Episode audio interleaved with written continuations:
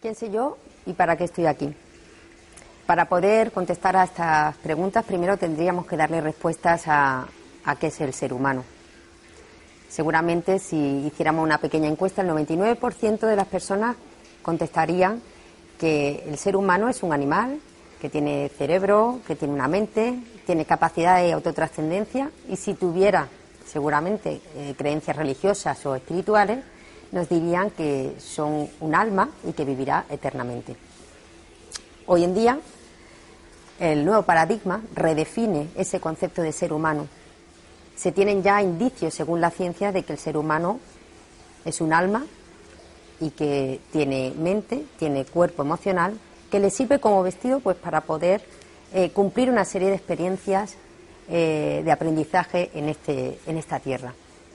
El universo es comparable a un gran colegio de almas en el que, bueno, pues estamos aquí para aprender, para pasar de un curso a otro y aprender una serie de asignaturas y cumplir una serie de normas que son las leyes del universo, por lo que se rige el universo y la máxima ley es la ley del amor.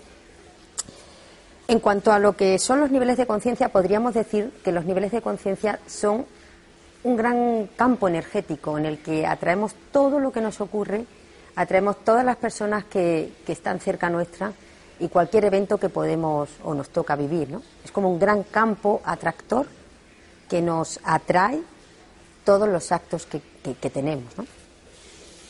Se me ocurre eh, pensar que hay personas eh, que son capaces de poner una bomba y destruir dos edificios enteros y matar a 3.000 personas.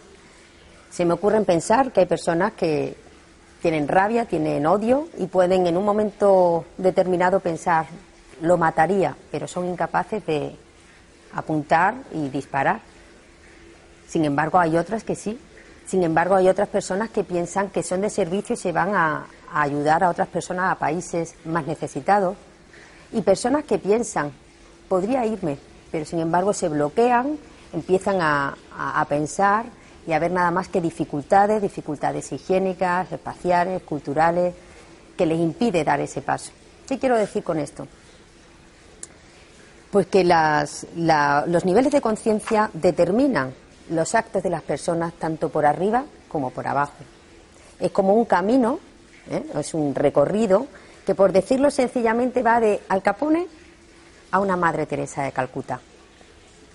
El universo está regido por unas leyes, como hemos dicho, unas leyes que no son caprichosas, que no, que no son frías y que están creadas por una mente y que esa mente es un principio de amor llamado conciencia. La conciencia está inerte en algunos seres y viva o despierta en los seres humanos. Los hombres somos capaces de reconocer esa conciencia y es esos niveles de conciencia los que nos van ayudando a reconocer esa conciencia. La conciencia es ese conocimiento más ontológico que yo puedo tener de mi ser. Cuanto más me conozco, más puedo llegar a ser. Cuanto más sé lo que soy, más puedo llegar a ser para lo que he sido creado. ¿Qué quiero decir con esto? Que el objetivo de ir avanzando y desarrollando los niveles de conciencia es poder reconocer esa conciencia de la que venimos y a la que vamos.